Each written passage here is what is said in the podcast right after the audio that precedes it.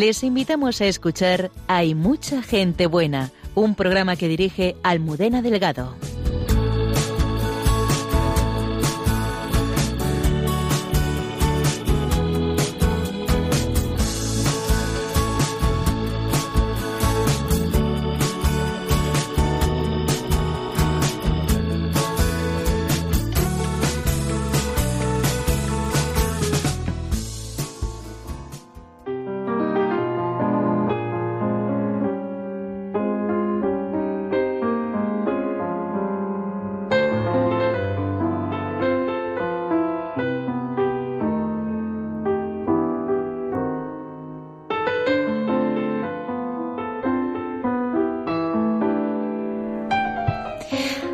Y un minuto de la madrugada. Bienvenidos al programa Hay mucha gente buena aquí en Radio María.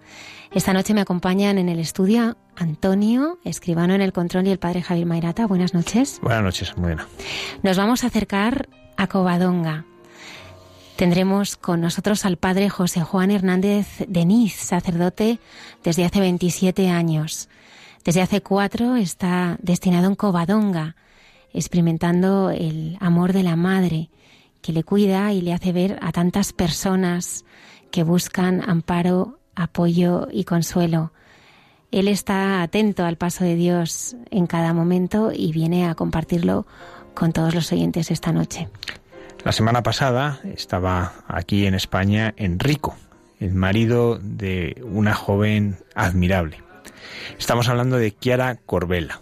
Chiara Corbella es una joven que a los 28 años fallece porque una vez que descubre que tiene un cáncer decide esperar a tratárselo a haber tenido su hijo. Pero lo impresionante es que ella había apostado, ellos habían apostado ya otras dos veces más por la vida, con niños que les venían en condiciones muy malas y ellos apostaban siempre por la vida. Vamos a escuchar esta historia que es conmovedora y que está inspirando a tantos, ¿no? Que era Corbela, que, falleció en el año 2012, ya se, se ha abierto el proceso de beatificación. Ella será la protagonista de Santos de Andar por Casa con el padre Alberto Rollo, consultor en la Congregación para la Causa de los Santos. Además, este mes eh, sabemos que se está escuchando esta sección en eh, numerosos momentos del día, acompañando este, este mes de todos los santos. En la sección entre tú y yo entenderemos el sentido del sufrimiento de la mano de la hermana Carmen Pérez. Y luego vamos a recordar también a Belardo de Armas. Hoy ha fallecido en Madrid a las 6 de la tarde, con 89 años de edad, el que fue cofundador de la Cruzada de Santa María y bueno, muchos le, recordarán por las vigilias de la Inmaculada, ¿no? Esas vigilias de la Inmaculada en que él, con ese verbo vibrante, pues nos hablaba de la Virgen, nos hablaba de la santidad, hablaba de la santidad de los laicos.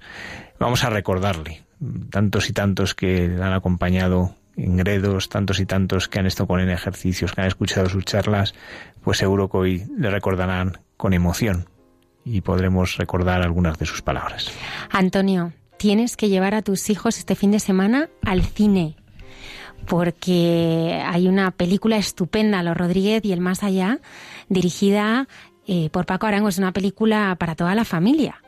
Paco Arango es una historia muy bonita, ¿no? Porque él, es director de cine y le conoce a la gente, pero él hace 20 años empezó a ir de, voluntario con los niños con cáncer en el hospital del Niño Jesús y desde entonces siempre que está en España no falla.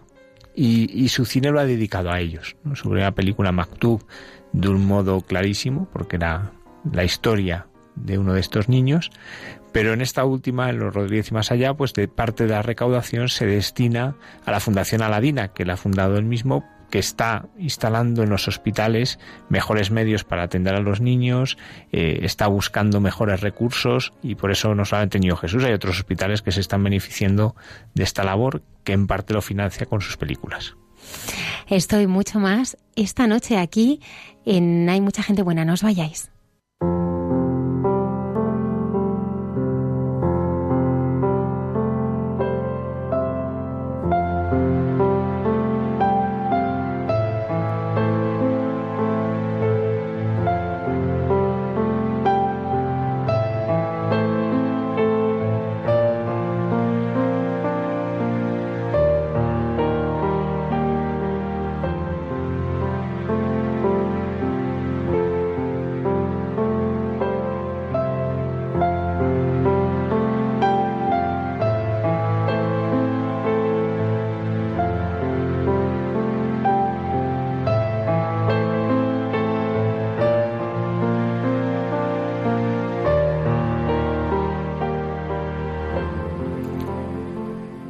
Padre José Juan Hernández de Deniz, buenas noches. Muy buenas noches, Javier, ¿qué tal? Muy bien, muchísimas gracias por acompañarnos en esta noche y gracias a vosotros por invitarme a vuestra casa, que, que vamos, me encanta estar ahí. Pues nosotros queríamos, bueno, primero conocerlo un poco mejor y, y por otro lado, pues adentrarnos en lo que significa Covadonga, eh, el santuario de Covadonga, lo que significa Covadonga para España, ¿no? Y bueno, pues que nos cuente lo que está haciendo su ministerio ahí. Pero queríamos empezar por su vida. ¿Cómo recuerda usted su infancia? Porque usted es canario. Yo soy canario, sí. Nací en Santa Cruz de Tenerife. Eh, mi familia siempre ha vivido en un barrio de la capital que se llama María Jiménez, como la cantante. ¿Eh? y la verdad es que recuerdo mi infancia pues muy alegre, ¿eh? de mucho andar fuera de casa. Yo creo que los niños de aquel entonces jugábamos mucho fuera de casa, ¿no? Y era un poco tímido de carácter, quizá ahora ya mm, creo que lo voy venciendo, ¿eh? pero eso no me impidió pues relacionarme con, con todo el mundo, ¿no? Y, y luego nuestra casa estaba en una calle que era propiamente, era y es una, una escalera, ¿no? Porque está edificado en una, en una ladera de, de una montaña. Y allí hacemos mucha vida en, la escalera, ¿no? todo el mundo se, se encontraba en la subida, la bajada, siempre charlando, siempre había alguna cosa que compartir, ¿no? Era gente muy, muy, muy sencilla, todavía la gente que, que habita el, barrio sigue siéndolo, ¿no? Y luego otra cosa que recuerdo mucho de la, de la infancia es que desde muy pequeñito yo fui monaguillo era bueno, piadoso y, también recuerdo eh, un amor muy grande a, a la Virgen desde entonces. ¿eh? Yo creo que ya, como se suele decir en, en expresión así castiza, el amor a la Virgen lo he mamado. Sí, sí. Esos son dos recuerdos así que tengo un poquito de, de, esa etapa. ¿eh? ¿Qué recuerda de sus padres? de mis padres, sobre todo de mi madre, eh, tengo un recuerdo eh, inmenso, ¿no? De, de, bondad, de ternura, ¿no? Yo creo que la bondad siempre, siempre la vi en los dos, ¿no? En mi padre y mi madre ya murieron. Hace mi padre hace bastantes años, mi madre no tantos, unos seis. Y luego ese afán de, involucrarnos siempre en los valores como el ser honrado, el contentarte con lo que, con lo que había, por supuesto no, no, no coger nada de nadie, ¿no? Decir siempre la verdad, el respeto para todos. Yo creo que en lo humano la gran carga la recibí de mis padres, ¿no? Como digamos como la percha sobre la que luego se han ido asentando pues pues las virtudes y, y la forma de ser también, ¿no? Eh, no, lo, no lo hicieron a base de, sermones, ¿no? Sino de coherencia de vida, ¿no? Yo creo que nos enseñaron, eh, somos cuatro hermanos, dos chicos y dos chicas, y nos enseñaron así con la coherencia, ¿no? Lo, lo veíamos en ellos. Por tanto, era casi consecuencia ser igual o querer imitarlos, ¿no? ¿Qué, es lo que más le marcó de su infancia? Cuando uno mira eh, esta infancia, uno dice, ¿qué, qué es lo que más eh, uno nota que lleva en el corazón? Porque, como decía, fue una auténtica escuela de virtudes su casa, ¿no? Esas virtudes humanas. Sí. Pero la verdad, eh, los dos trabajaban, mi padre trabajaba en una fábrica de, de, productos congelados que ya, ya no existe, se llamaba Frinsa, y mi madre pues se dedicaba a servir por casa. Entonces, eh, bueno, eh, siempre fuimos educados en, trabajar, en hacer lo que hubiera que hacer por casa si, si todavía ellos no llegaban. Eh, mi madre adelantaba muchas cosas incluso por la noche, ¿no? dejándolas ya preparadas para, para el día siguiente. Y bueno, y después estaba, claro está, la, la escuela, la, eh, la enseñanza y todo eso que nos ocupaba gran parte del tiempo, claro está. Eh, recordar así como, como algo significativo, yo creo que fue esa escuela de, de aprendizaje, ¿no? Tanto dentro como fuera. Yo siempre fui un niño como muy, muy observador, ¿no? De, de, de mucho, de mucho observar y de, más bien en aquel tiempo yo creo que era más silente, aunque era un tipo muy risueño. Eso sí que es verdad. Siempre me he reído muchísimo, sí. ¿Y cómo, cómo era el rostro de Jesús, de ese monaguillo, de ese niño que era piadoso? Eh, pero ¿cómo, cómo, era, ¿cómo era Jesús para usted entonces? Pues mira, yo eh, el rostro de, de, Jesús en aquel en aquel momento de mi etapa infantil, pues eh, era por un lado el niño Jesús, ¿no?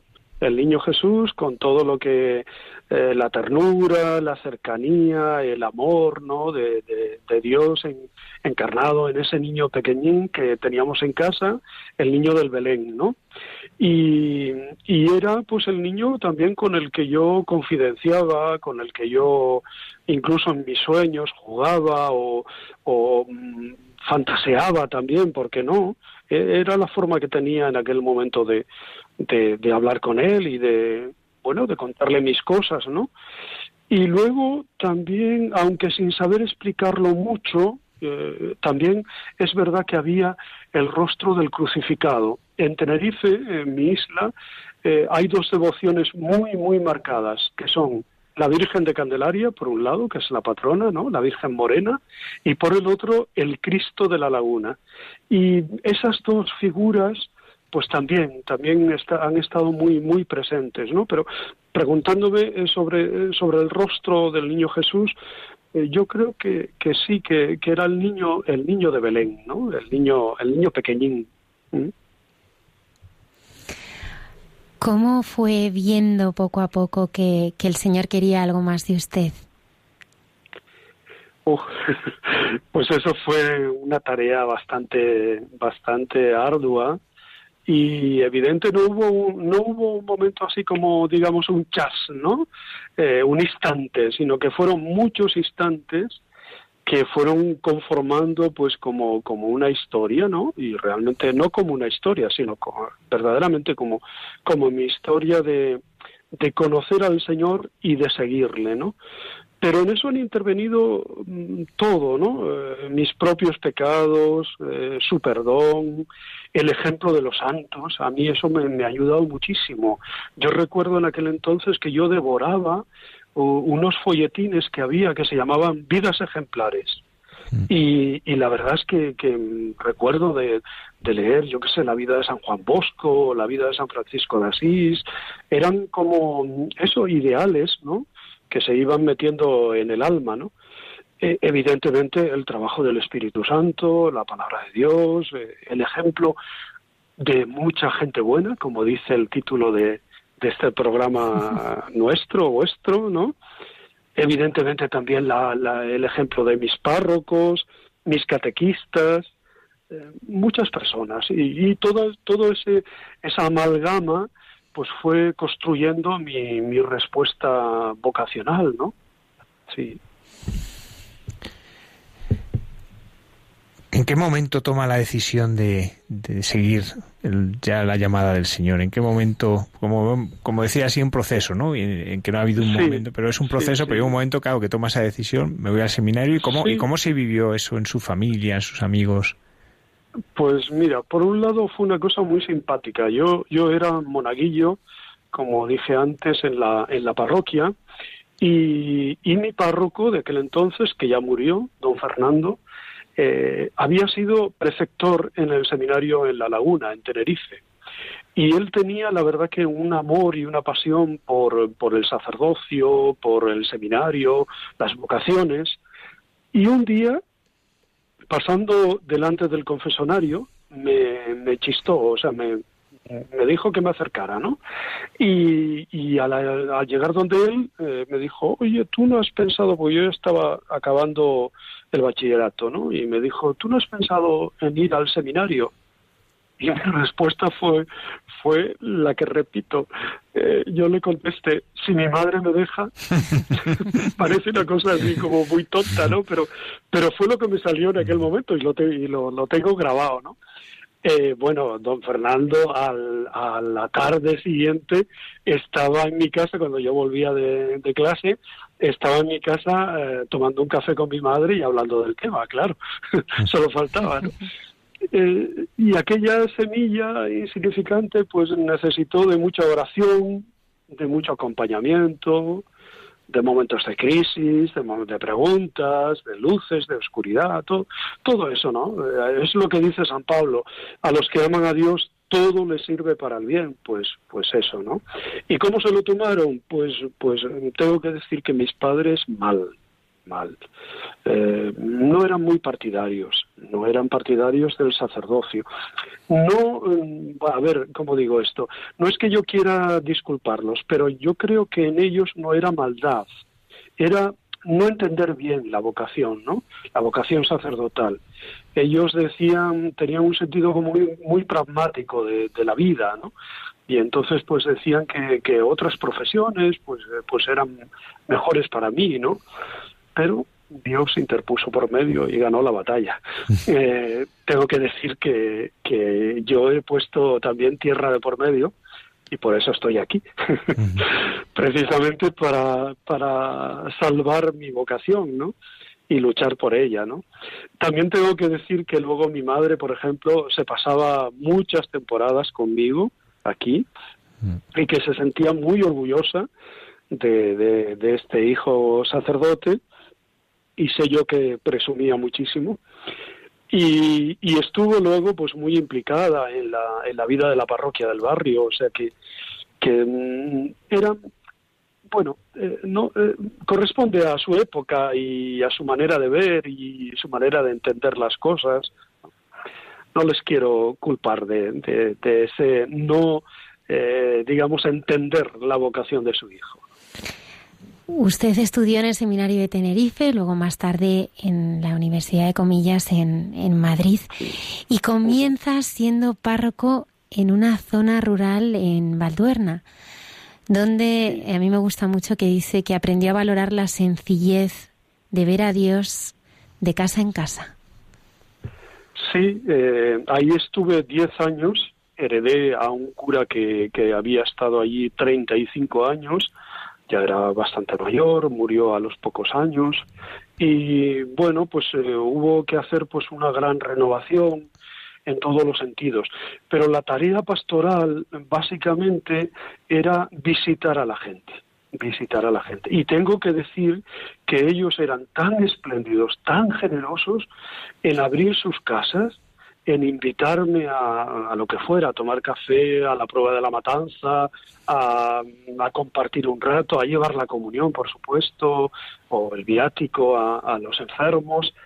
Era un estar en casa, porque yo tenía que tener agenda, claro, porque si no aquello era, no había quien lo gobernase, ¿no? Y, y la verdad es que, que sí, que disfruté muchísimo era gente que se dedicaba fundamentalmente al cultivo de la remolacha y de la patata. Y claro, ahora hay máquinas que hacen, por ejemplo, el entresacado de la remolacha y, y la recolección de la patata inclusive, ¿no? Pero en aquel momento yo me acuerdo de ver a las mujeres completamente encorvadas y con esos dedos artríticos y, trabajando tanto fuera como dentro de casa y llevando toda la faena, ¿no? Eh, la verdad es que son una gente maravillosa y, tengo unos recuerdos pues imborrables de, lo que viví en, en, aquel tiempo, ¿no? Sí, fue, un, fue una etapa preciosa, además en la diócesis de Astorga, a la que nunca olvidaré, nunca olvidaré al obispo que me ordenó, don Antonio Uriba, y a mis queridos compañeros sacerdotes también de la diócesis, de todos, la verdad es que aprendí muchísimo, sí, sí, sí. Y luego le toca ya Gijón, ¿no?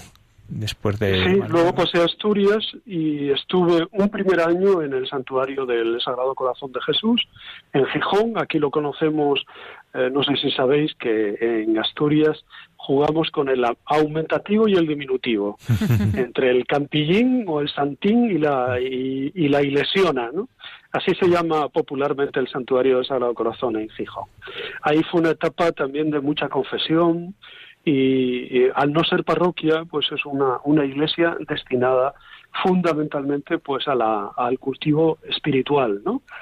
Eh, en torno al corazón de Jesús. ¿no? Y de ahí pasé a un barrio de, de Oviedo llamado Ventanielles, con una gente muy laboriosa, muy entregada, pero también con muchas complicaciones en el convivir del barrio, ¿no? Eh, un barrio, bueno, no, no diría marginal, pero sí de, de los, del extrarradio, ¿no? Con todo lo que eso conlleva, eh, en esa etapa de, de, un poco de depresión, de, bueno, complicadilla esa, esa, esa parte, ¿no? Y después volví otra vez a Gijón, ya con una encomienda de don Carlos Osoro, que era nuestro arzobispo en aquel momento, y me envió a un barrio nuevo eh, de, la expansión de, Gijón, que se llama Viesques, y allí me tocó edificar parroquia dedicada a San Juan 23, que en aquel momento era Beato Juan 23, y también pues a, a crear, mejor dicho, a, a, ir haciendo comunidad, ¿no? Eh, con muchos niños. Ahí los niños eran cientos, ¿eh? La misa, la misa con niños era realmente una cosa populosa y, maravillosa también, ¿no? Eh, los niños subían, bajaban, en, entraban por 20.000 sitios, los abuelos, los padres, en fin. Era una cosa, bueno, lo tengo ahí como muy entrañado. Y más, pues, al, al edificar la parroquia, claro. Y después, a los eh, sí, ocho años de estar allí, pues eh, don Jesús fue el que me trae hasta Covadonga.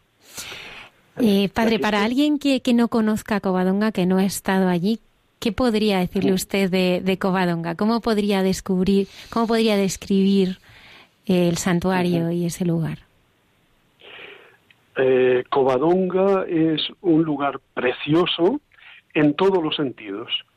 Eh, en el sentido paisajístico, pues es un lugar precioso en cuanto a, a, pues es el arranque de los picos de Europa, entonces se juega la caliza blanca, ¿no?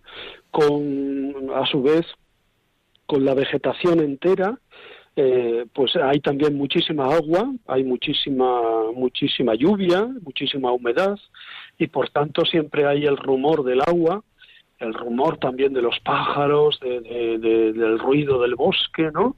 Hay 20.000 senderos. Eh, Covadonga es, es casa, es contemplación, es oración, es, eh, pues es el, la casa materna, ¿no? Eh, a la que uno viene pues con, con toda confianza, eh, entra pues confiado porque va a encontrarse con la madre, a la que pues te diriges a ella con un lenguaje que yo diría no necesita casi ni de palabras, es un mirar a los ojos de la Virgen y sentirse acogido por ella y poder entablar con ella un diálogo sincero, ¿no? Es verdad que no todo el mundo que viene a Covadonga viene con un sentido religioso. Eh, ya digo, aquí hay muchas, muchos senderos que comienzan en Covadonga, hay mucha gente que sube a los lagos caminando o, o otro tipo de, de, de, excursiones. Pero todos, de alguna manera, pues pasan por el santuario y Dios tiene unas rendijas fabulosas para colarse en el corazón y en la vida de las personas, ¿no? Y luego la madre, pues, pues qué voy a decir yo de la madre.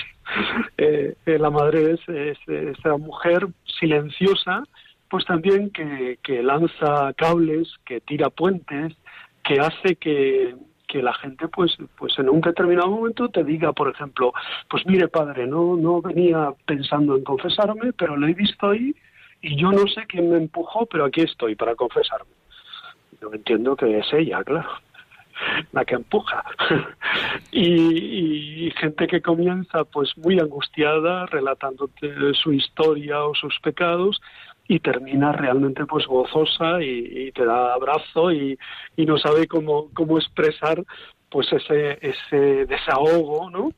Que, ha tenido de, de, dejar toda la culpabilidad, todo el remordimiento en las manos de Dios y sentir la misericordia, el amor de Dios que le entra por todos los poros de, de su vida y de su, de su alma, ¿no?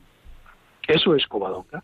Una explosión de, de vida, de autenticidad, de luz, de ¿eh? todo eso es Covadonga y mucho más. Padre José Juan, ¿nos podría hacer un breve itinerario histórico de lo que ha significado Covadonga? Porque es verdad que a veces lo damos por supuesto, que todo el mundo sabe lo que es, uh -huh. pero por desgracia ya hay oyentes nuestros que seguramente no lo sepan, porque, sí. bueno, por muchas personas ya hay cosas que, que, que damos muy por supuestas, uh -huh. pero que ya no lo son. Por desgracia hay muchas cosas de nuestra historia ya no son conocidas ni son recordadas. Entonces, un, sí. no, no, podemos ser muy exhaustivos, ¿no? Pero, pero sí por sí. lo menos un, unos hitos, ¿no? Que nos ayuden a entender uh -huh. la importancia para nuestra historia, para la historia de España de Covadonga? Eh, lo primero que hay que decir es que en Covadonga no hay aparición de la Virgen. No es que la Virgen se haya aparecido, es una comunidad cristiana incipiente eh, en aquel momento eh, que decide dedicar a la Virgen una ermita y en lugar de edificar una ermita con, con piedras, con, con, cantería, lo que hace es aprovechar la oquedad de una roca, eh, una cueva, y colocar allí una imagen, la imagen de Nuestra Señora de Covadonga. De hecho, dicen los, los que estudian la etimología que Covadonga significa cueva de la señora, cova dominica, las palabras latinas, ¿no? Eh, bueno, hay otros que dicen también que cova donga eh, significa pues el, cueva del agua. Yo prefiero decir cueva de la señora, ¿no? Y a esa señora es a la que Pelayo, el héroe Pelayo, eh, un héroe popular, un hombre fuerte, él va a ver a la Virgen y le pide su ayuda. Y ella le dice, vale, yo voy contigo, yo te ayudo en la batalla, pero apóyate en la cruz de Cristo, ¿no? Y apoyado en la cruz de Cristo y confiado en el apoyo y en el consuelo de la, de la Madre, de la Señora, él vence en la batalla que se dice de la Reconquista. Antiguamente se situaba en el año 718. Ahora se abre una horquilla un poquito mayor que va del 718 al 722 no se ponen de acuerdo ahí los historiadores, aunque nosotros seguimos manteniendo el 18 como un gran referente, ¿no? Y a partir de ese momento, del vencimiento en la batalla y esa batalla que se denomina Reconquista, pues comienza también la cristianización del, territorio que se va recuperando de, la, de la dominación musulmana, ¿no? Y eh, con ello también la, devoción a la Virgen, pues en principio tiene una cierta explosión no popular, pero después hay un gran declive en, cuanto al santuario, ¿no? Y es mm, ya en el siglo XVII que hay un repunte, ¿eh? y luego vuelve a decaer hasta el siglo XIX-XX, cuando hay un verdadero resurgir hasta los tiempos de, de ahora, ¿no? Eh, Covadonga es para España lo que dice el himno de la Santina. Dice, bendita la reina de nuestra montaña que tiene por trono la cuna de España. O sea, es donde nace el sentir y el ser de, España, ¿no? Hombre, no es una cuna única. Por ejemplo, el Papa Juan Pablo II, que estuvo aquí, hablaba de las raíces, ¿no? Eh, y él lo habló aquí en Covadonga. También lo hizo en Santiago de Compostela y también lo hará en Zaragoza, ¿no? Son, son hitos de la, de la historia espiritual de España que son importantísimos para comprender nuestro cristianismo, nuestra, nuestra, nuestra vivencia de fe, ¿no? Es curioso, eh, la historia de la revelación eh, comienza de la revelación de nuestro Señor Jesucristo, evidentemente, comienza en la cueva, en una cueva de Belén. Y la evangelización de Asturias, y en cierto sentido podemos decir de España, comienza también en una santa cueva, así llamamos a la cueva de Covadonga. Y también siempre con los, las manos de la Virgen. Es curioso, por ejemplo, Guadalupe en México o en toda América, ¿no? O no sé, tantas, tantos cambios que se producen en, la historia, siempre María está ahí alentando, sosteniendo, ayudando, ¿no? Todo eso también, eh, en ese sentido podemos decir que la Virgen y su presencia eh, es eh, como una punta de lanza de irradiación misionera para que España se vaya construyendo también desde estos valores, de los valores del Evangelio, de los valores de la, de la fe cristiana, ¿no? Eh, María es también la Virgen que, que, nos ayuda a vencer en toda batalla, le ayudó a Pelayo, pero también nos ayuda a nosotros cada día, ¿no? Ella es la mujer que lucha contra el dragón, que dice el texto del Apocalipsis, ¿no? Eh, y, ella nos ayuda en nuestras batallas personales contra el mal, contra las tentaciones, aquello que decía San Bernardo tan conocido, ¿no? Mira la estrella, invoca a María, y ella jamás te dejará, ¿no? invoca a María y tenla como, como verdadero sostén, ¿no? Yo creo que un poquito de todo eso, ¿no? Sería mucho más extenso y más complejo, evidentemente, pero esas son unas notas así de, de pinceladas iniciales, ¿no? ¿Qué rasgo distintivo podríamos decir que tiene la presencia de la Virgen en Covadonga? ¿no? Porque, bueno, el primero ya lo ha dicho, que no es un lugar de mm. aparición, ¿no? Pero eh, usted que está allí, que lleva ya tiempo allí eh, y que ha visitado otros santuarios, ¿no? Cada santuario tiene como un rango distintivo. Sí, sí. Y, y, ese rango distintivo, eh, ¿qué espiritualidad conlleva, no? ¿Cómo es la espiritualidad que se vive en Covadonga?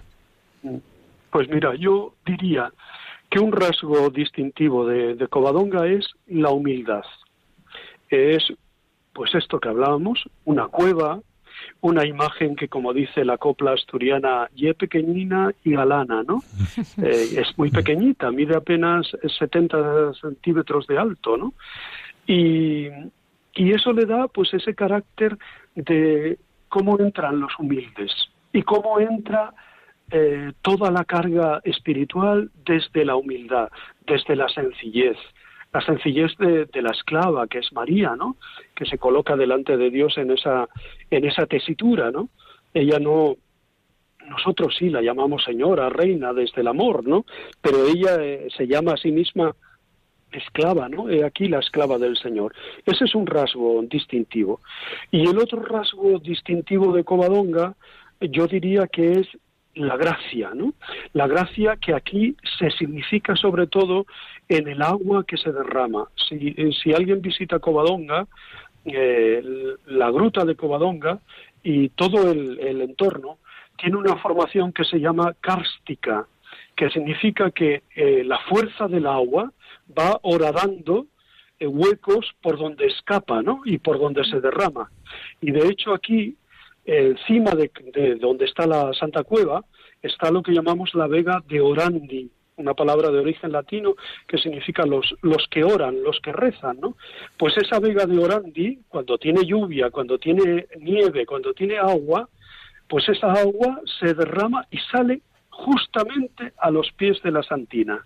Y ese es el significado de, ese amor tan grande. Es como los rayos de la Virgen Milagrosa que vamos a celebrar el próximo miércoles, ¿no? Eh, son esos rayos de irradiación.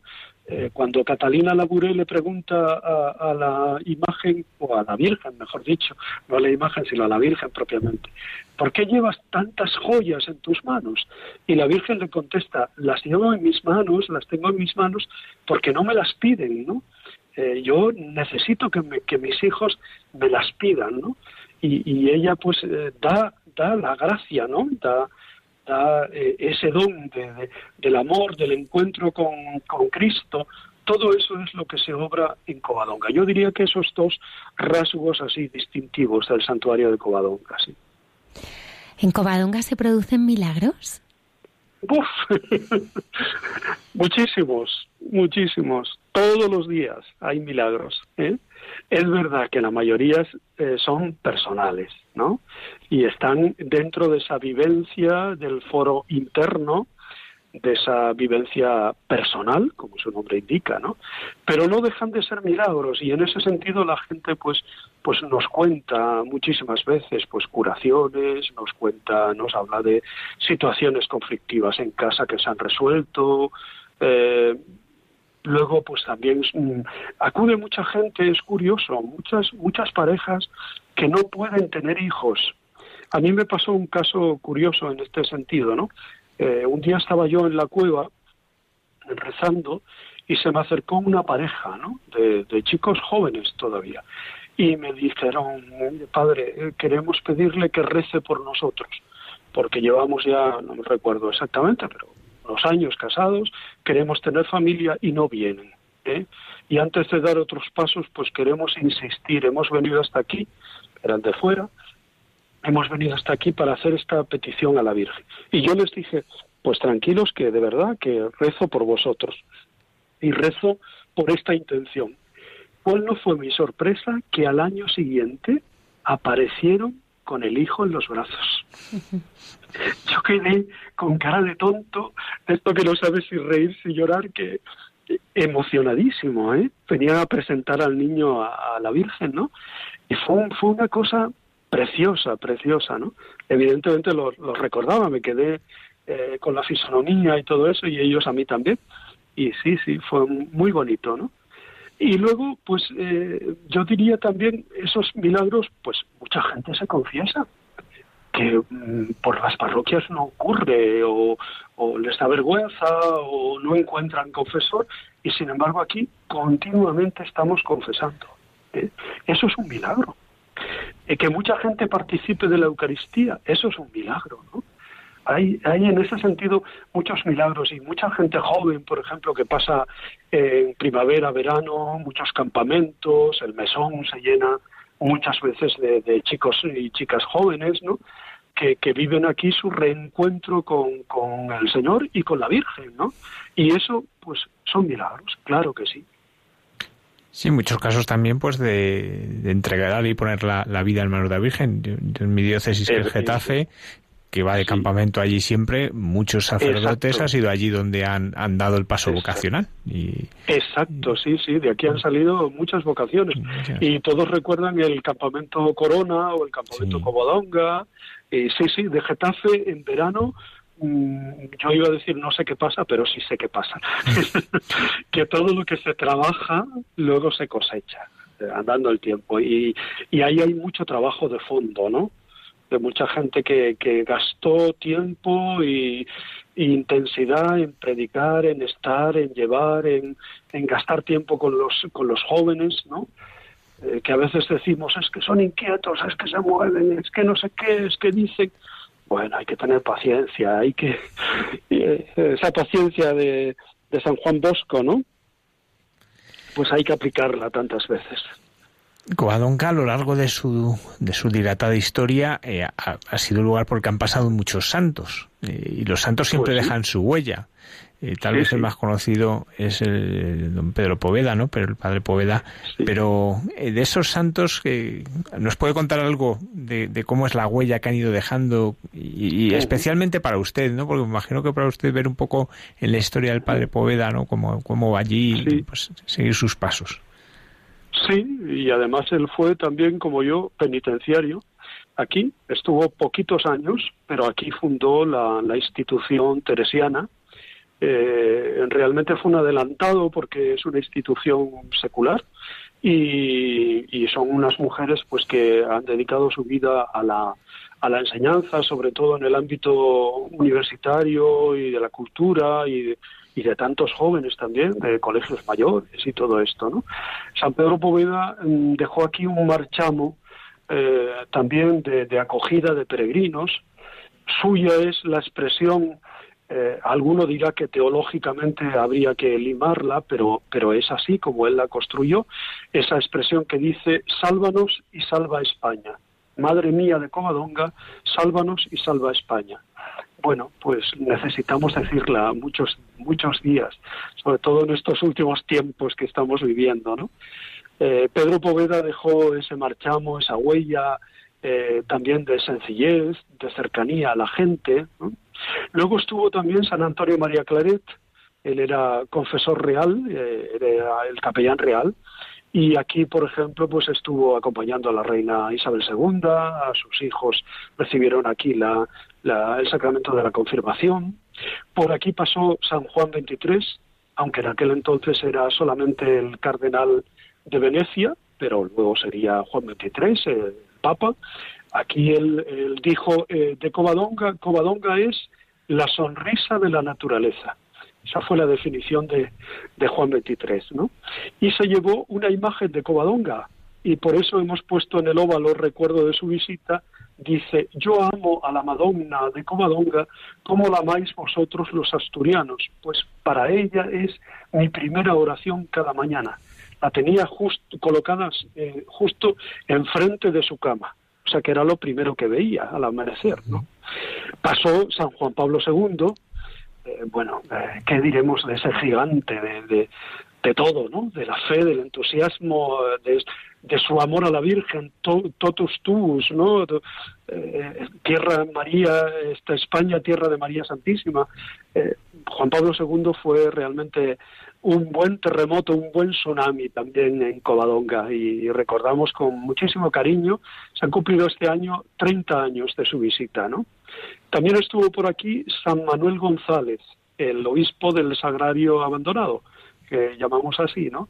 Con esa, esa visión también del amor a la Eucaristía y de la atención sobre todo a los más pobres, ¿no? Y también San Melchor de Quirós, que es el primer santo asturiano, un santo que, que muere en el Tonkin, ahora que está el Santo Padre por ahí, por Tailandia, Japón, pues esto, el Tonkin es Vietnam, y tuvo un martirio terrorífico, tremendo. ¿eh? Eh, también San Melchor, pues eh, en sus cartas muestra el amor por la Virgen de Covadonga. Y su pasión por, por venir a, si Dios se lo concedía, pues venir por aquí.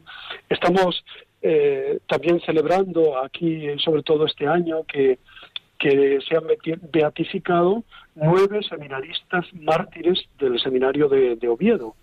Y ellos, precisamente, eh, cuando estaban ahí en los preámbulos del martirio, que ya intuían que les iban a matar, una de las cosas que, planearon era que si salían vivos de, esta contienda, que lo primero que harían sería ir, venir a Covadonga para dar gracias. No vinieron físicamente, pero sí que han venido en su beatificación. Y por aquí están, ¿no?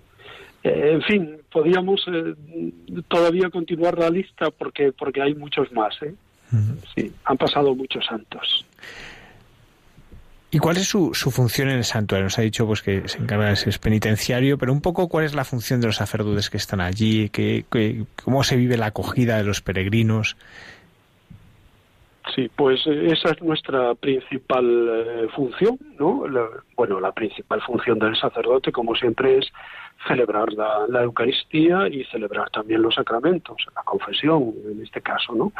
Pero también el ser acogida, el ser rostro amable de una iglesia que, que abre sus puertas para acoger a los que vienen a su casa. O sea, no es que sea mi casa y yo le abro la puerta, no, no.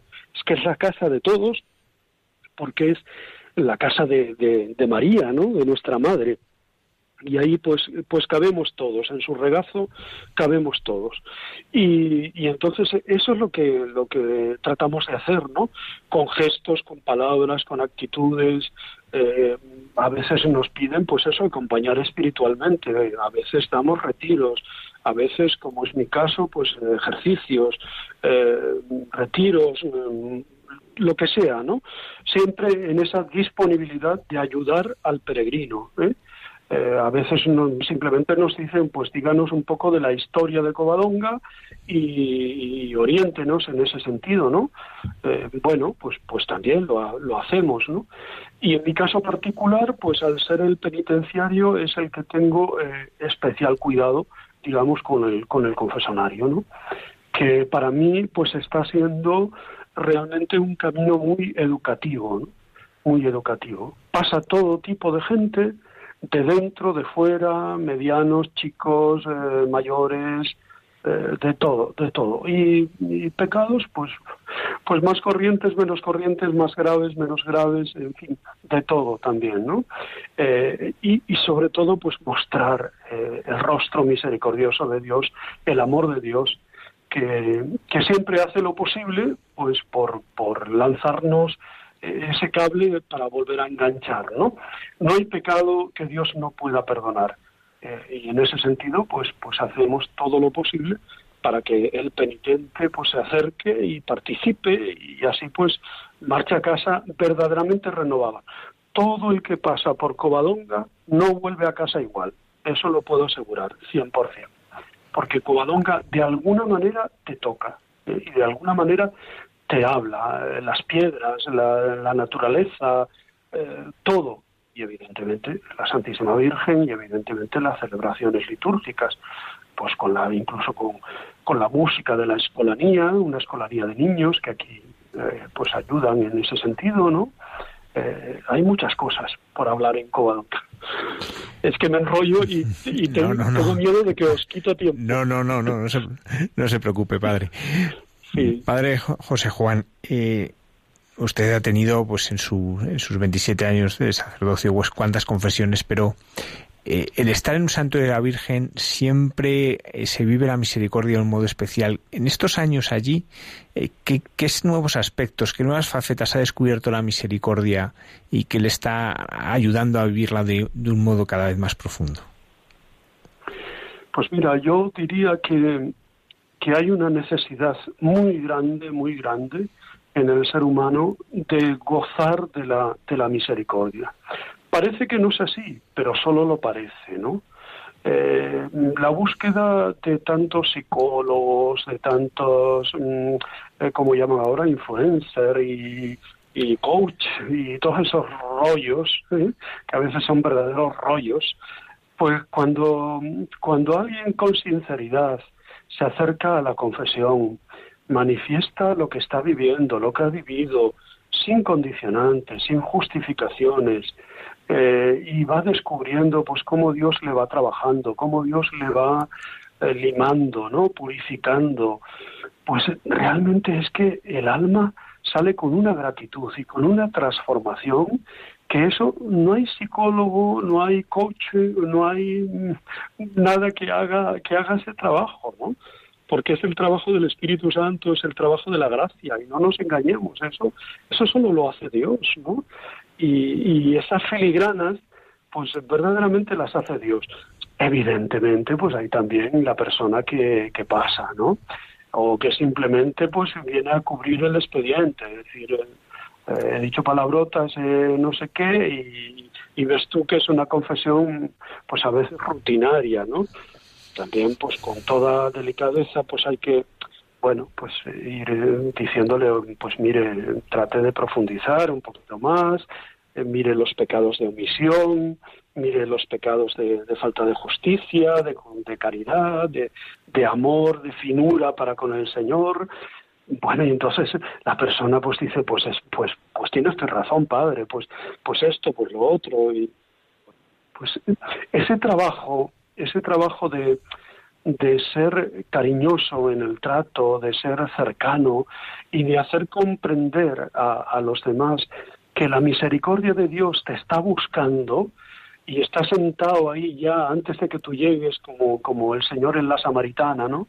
Antes de que tú llegues al pozo ya te está esperando y tienes sed de ti, pues eso eso eh, es que no, no, no, hay, no hay oro que lo pague, ¿no? Y eso son vivencias, sí, cuando quizás en la parroquia mm, no digo que lo hagas mal, ¿no? Pero, pero hay otros ritmos que te, que te meten un poco la aceleración, ¿no? Y aquí hay como, como un mayor reposo, un, un mayor clima que te ayuda en ese sentido, ¿no? No sé si me he explicado. Sí, perfectamente. Se explica perfectamente, padre. Eso no, no hay problema ninguno. Y, sobre todo es muy bonito. Yo recuerdo una ocasión que estaba en Covadonga que de repente aparecen dos, eh, vamos, iban con Keriman, yo pensé que eran sacerdotes, pero eran seminaristas. Dicen, perdonen, ¿podrían venir a confesar? Es que es un grupo muy grande de italianos. Sí. pues no hablo italiano, pero no importa porque no hay nadie que lo hable. Y estuvimos confesando durante dos horas italiano con allí, ¿no? Pues que, que, decir que, que, es un lugar en que la gente acude y con, con ese gran deseo, ¿no? sí, sí, sí, es verdad, es verdad. Aquí no, no paramos. El año, el año pasado, como fue año santo de la coronación, porque se cumplían 100 mm. años, se coronó en 1918, eh, pues fue un año muy especial donde se trabajó también mucho a nivel diocesano, pasaron todas las delegaciones y parroquias y todo esto, ¿no? Pero también grupos que venían de fuera con ese motivo porque se ganaba también indulgencia plenaria en el año santo y entonces la verdad es que fue fue tremendo, ¿eh? tremendo, tremendo.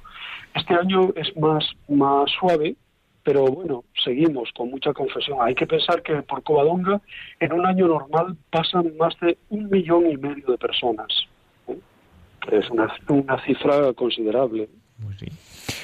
Padre, yo recuerdo que en aquellos momentos de mi vida que he necesitado más consuelo, pues he ido a Covadonga y entonces te sientas en, el banco enfrente de, la madre y, cierras los ojos y sientes sientes una presencia muy grande, un, abrazo muy profundo. Yo quería preguntarle cómo ha cambiado, cómo le ha cambiado a usted eh, su amor a la Virgen estando en su casa? Pues mira, eh, mucha gente que me conoce y que me conoce además bastante adentro, ¿no? Eh, cuando vienen a verme o que, bueno, vienen a verme, vienen a la Virgen, claro, no a mí, pero quiero decir que nos encontramos y nos saludamos y todo eso. Y mucha gente me dice, José Juan, ¿cómo has crecido? ¿Cómo has crecido? Pues yo también lo percibo. A ver, mido un 88 en lo físico, pero me refiero a, lo de dentro, ¿no? Y es verdad, es verdad, la, la presencia de la, de la madre me ha ido mm, cambiando, me ha ido transformando, ha ido dulcificando más mi carácter, ha, hecho que, que, viva con mayor eh, serenidad, con mayor paz y sobre todo que interiorice todo lo que lo que voy viviendo, ¿no? Eso que dice tantas veces la Sagrada Escritura acerca de la Virgen. María conservaba todos, todas estas cosas meditándolas en su corazón. Pues ese trabajo eh, también lo hago, ¿eh? también lo hago y, ella me ha, me ha, introducido también en esa meditación de, lo interior, de lo que realmente pesa, de lo que realmente vale, de lo que realmente requiere ese, ese, ese tiempo, ese mimo, esa finura, ¿no? Para que las cosas realmente mm, adquieran valor, ¿no? No se puede atropellar las cosas, ¿no? Otra cosa es que en un momento dado tú puedas decir, pues, pues mire, lo siento, pero tengo que celebrar la Eucaristía, después de misa la atiendo, pero lo dices con ese talante, ¿no? Con esa actitud, ¿no? Y no de cualquier manera, porque la persona siempre es muy importante, ¿no? Y es, lo valioso, ¿no? Es como cuando Jesús pues llega cansado del camino y de tanta gente, incluso ha propuesto a sus discípulos que vayan a un sitio apartado y tranquilo y tal, y llegan y ¡pum! allí está la gente, se les adelantaron por el camino, ¿no? Y entonces Jesús, dice el texto, pues sintió compasión de ellos porque estaban como ovejas sin pastor. Bueno, pues esa compasión es la que también trato de vivir aquí, ¿no? En ese sentido. Y todo eso es lo que lo que yo veo que, que la presencia de la Virgen me está mm, me está modelando, me está haciendo, ¿no? Eh, y bueno, pues eh, en ese camino en ese camino estoy. Yo confieso siempre que más que cuidarla yo a ella, incluso en su imagen, es ella la que me cuida a mí. Siempre es ella. Padre José Juan Hernández Denis, muchísimas gracias por habernos acompañado esta noche. No quisiera despedirle sin pedirle algo. Como pues, usted, muchas gracias, está tan cerca de la Virgen. Sé que hay muchas personas que esta noche nos están escuchando, muchos oyentes eh, que están atravesando situaciones de dificultad y me gustaría que pues pusiera a todos los oyentes de esta casa a los pies de la Virgen, usted que la tiene tan tan cerca, a, los, a los pies de la Virgen de, de Covadonga, a todos, a todos ellos para que les proteja y les cuide. Pues así será y así lo haré de una forma concreta mañana cuando me toque la, la celebración de la Eucaristía allí en la Santa Cueva. Pero ahora mismo, pues yo también le digo a, a Santa María, que ella pues que está siempre dispuesta a acogernos, a recibirnos, pues que, que, abra ese corazón suyo, ese corazón de madre, y que ahí dentro nos, nos, nos abrace, nos acoja y nos haga sentir y vivir todo lo que Jesús eh, pues fue viviendo y fue transmitiendo a lo largo de, del Evangelio, ¿no? Que ella sea para nosotros también camino de salvación. Muchísimas gracias. Muchísimas gracias a vosotros, de verdad, de todo corazón. Ha sido un verdadero placer. Ha sido el nuestro y el de todos los oyentes de, poder compartir pues estas experiencias de, esta cuna de España. Muchísimas gracias. Muy bien, muchísimas gracias. Hasta muy pronto, gracias. Adiós, hasta pronto.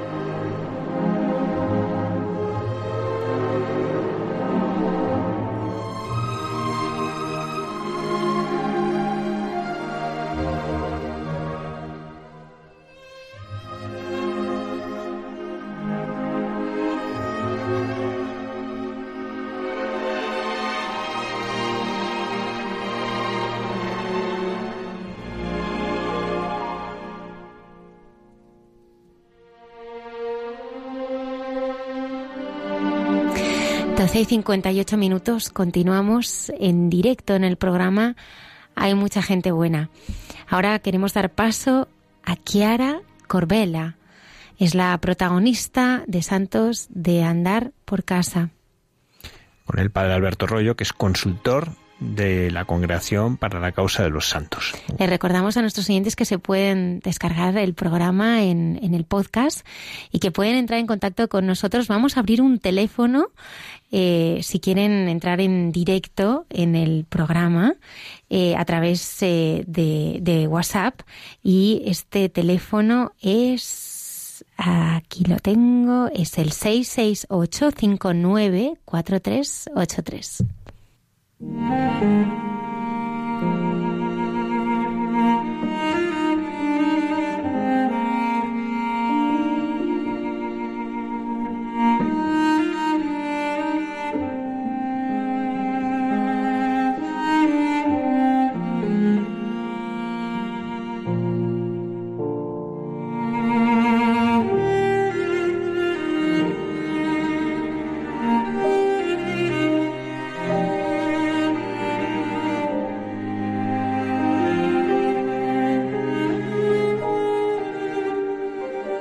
noches a todos los oyentes de Radio María, buenas noches a todos los que componéis el programa, Almudena, Javier, Isaac. En esta noche vamos a hablar de un testimonio de los que te dejan impresionados. Sin duda, el conocer la vida de los santos siempre te deja huella. Son testimonios hermosos y cuanto más entras en la vida de alguien que ha amado al Señor con todo el corazón y que ha amado a su prójimo como el Señor nos indicó y como el Señor nos dio el ejemplo, todo esto te remueve el corazón y te deja huella, te cambia. Esto es conocer la vida de los santos, nos ayudan a nosotros a ser mejores, nos abren horizontes al pensar que si ellos lo han hecho así, nosotros también podemos hacerlo con la gracia de Dios. Pero sin duda hay vidas que te dejan más impresionado y hay vidas que te impresionan un poco menos. Quizá cuando uno está acostumbrado a conocer las vidas de los santos, parece que se podría pensar que ya nada nuevo tienes que aprender. Y sin embargo, hoy quiero traeros un ejemplo que me ha hecho darme cuenta recientemente que siempre hay algo nuevo que aprender de los santos, que el Señor nos da sorpresas grandísimas, cosas que no te esperabas en la vida de un santo. Hoy vamos a hablar de alguien que está en proceso de canonización, no ha llegado a santo, pero al leer su testimonio, y no solamente su testimonio, sino al escuchar sus palabras, porque están en YouTube, en distintos vídeos, y ver a esta persona hablar y contar su experiencia, te das cuenta que la huella de Dios está en su vida. Y además es una huella luminosa, una huella que, que impresiona y que cambia el corazón. Yo tengo que decir que para mí ha sido una gran sorpresa conocer a esta chica italiana nacida en Roma en 1984, con lo cual pues muy reciente y fallecida en la misma ciudad de Roma en 1912, hace apenas siete años.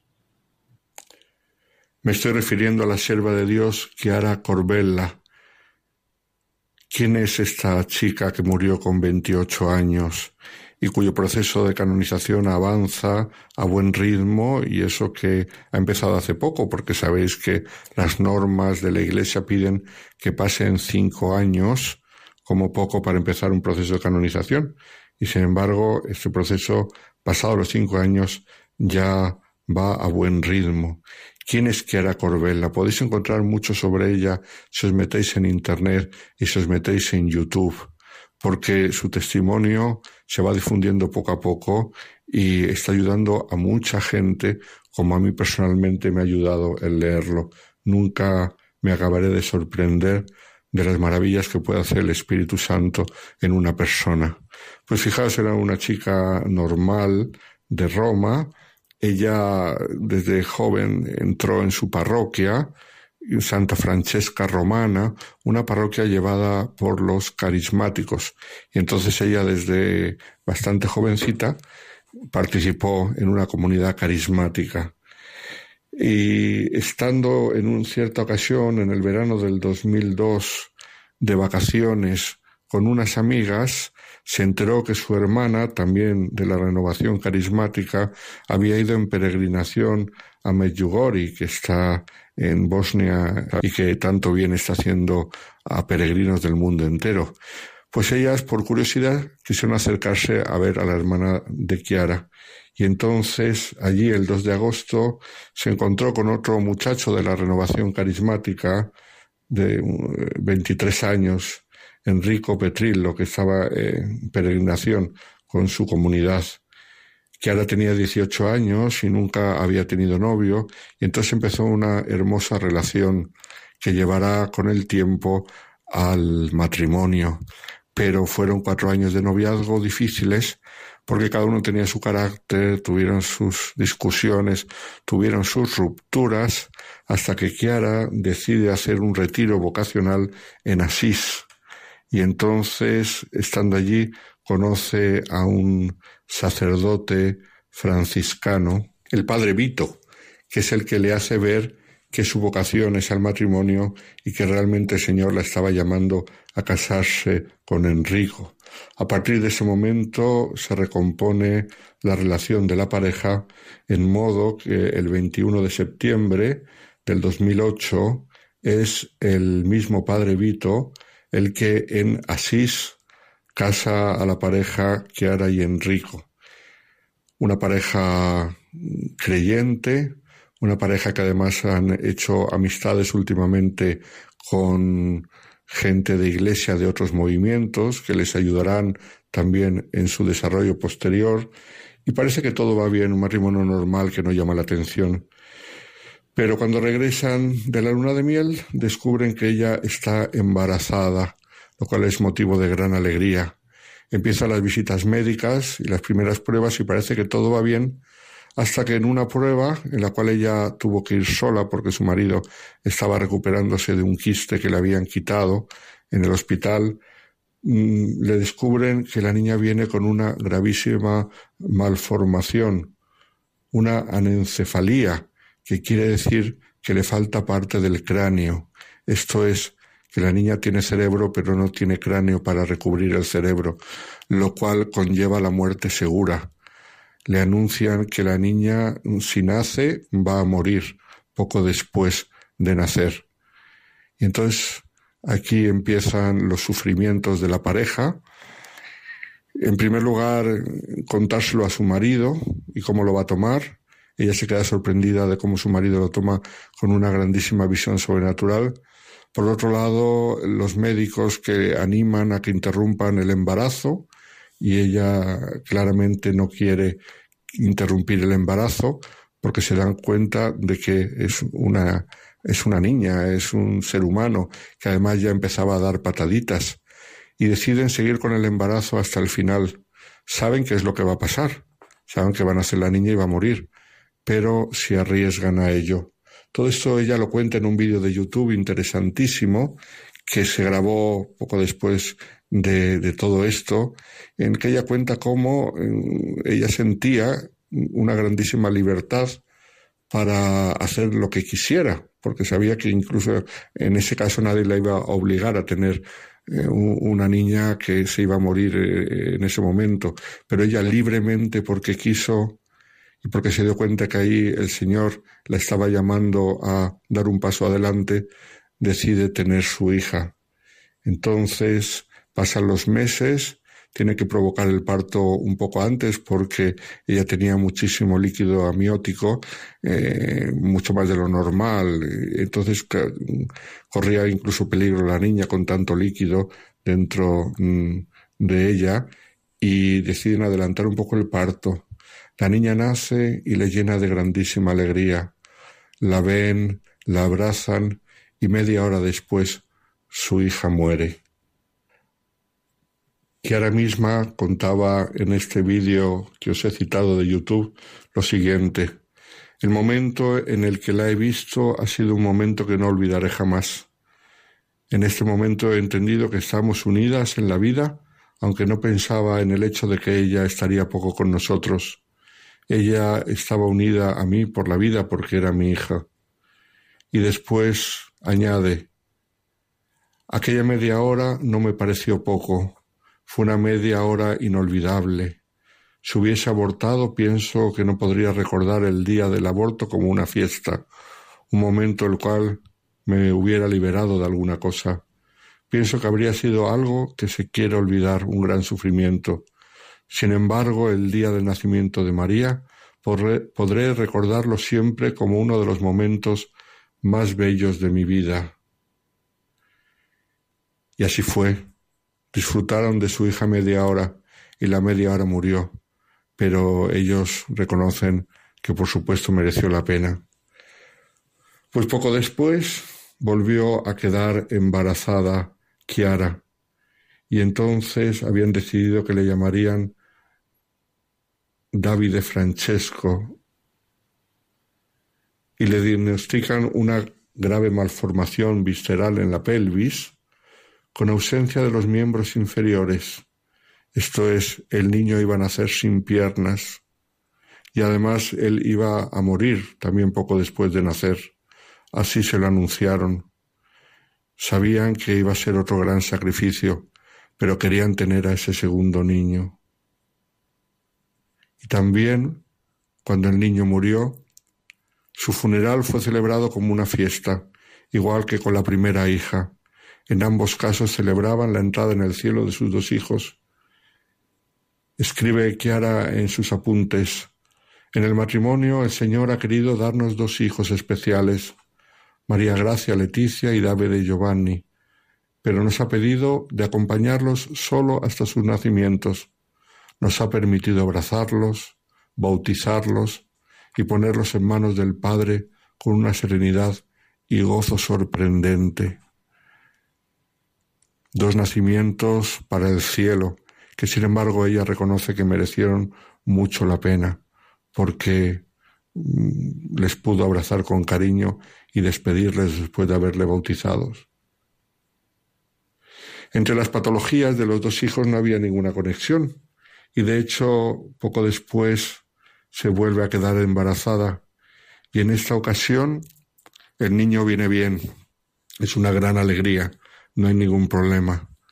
Pero poco después de empezar el embarazo, a ella le aparece en la lengua un bulto y no saben lo que es.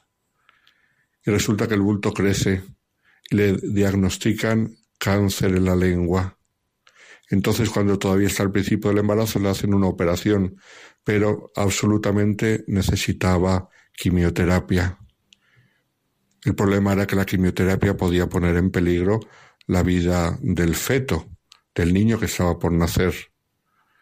Y entonces le preguntan a Kiara y Kiara se niega completamente a que le den quimioterapia porque quería salvar la vida del niño que iba a nacer el niño que todavía vive y que tiene hoy ocho años.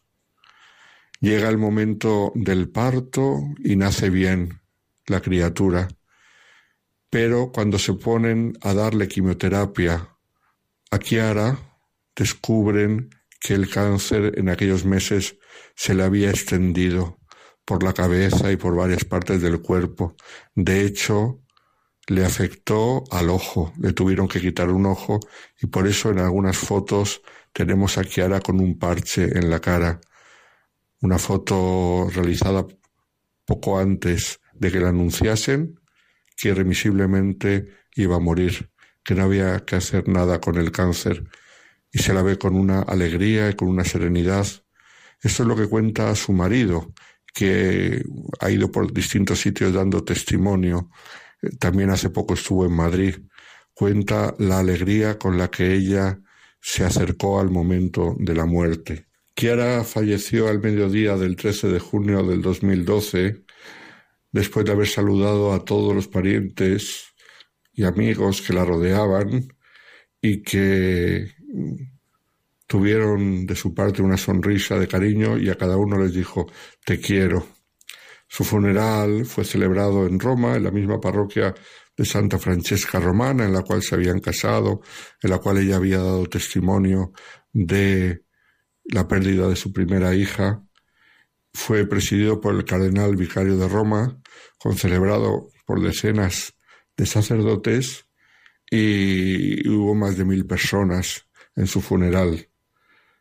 Entonces, en aquel momento, el cardenal Agostino Ballini, que era el cardenal vicario para la ciudad de Roma, dijo, lo que Dios ha preparado a través de ella es algo que no nos podemos perder. Esto es el Señor, a través del testimonio de Chiara Corbella, nos ha querido dar a, a todos un mensaje, un mensaje de aceptación de la voluntad de Dios, que es una voluntad de vida y de salvación, un mensaje de alegría ante las contrariedades y las dificultades de la vida, un mensaje de defensa de la vida, eh, especialmente la más frágil, la más limitada, la más llagada, como fueron las enfermedades terribles de sus hijos, y sobre todo un mensaje de esperanza. Ojalá aprendamos todos de Chiara Corbella, esperemos verla pronto en los altares y que este testimonio de madre coraje en la defensa de sus hijos, de esposa fiel y llena de alegría con el sufrimiento junto con su marido, testimonio de libertad grandísima de conciencia y de elegir ella el camino de la cruz sin que nadie se lo obligase, ojalá nos haga a todos ser cada día un poco mejores. Que tengáis buena noche todos los oyentes de Radio María.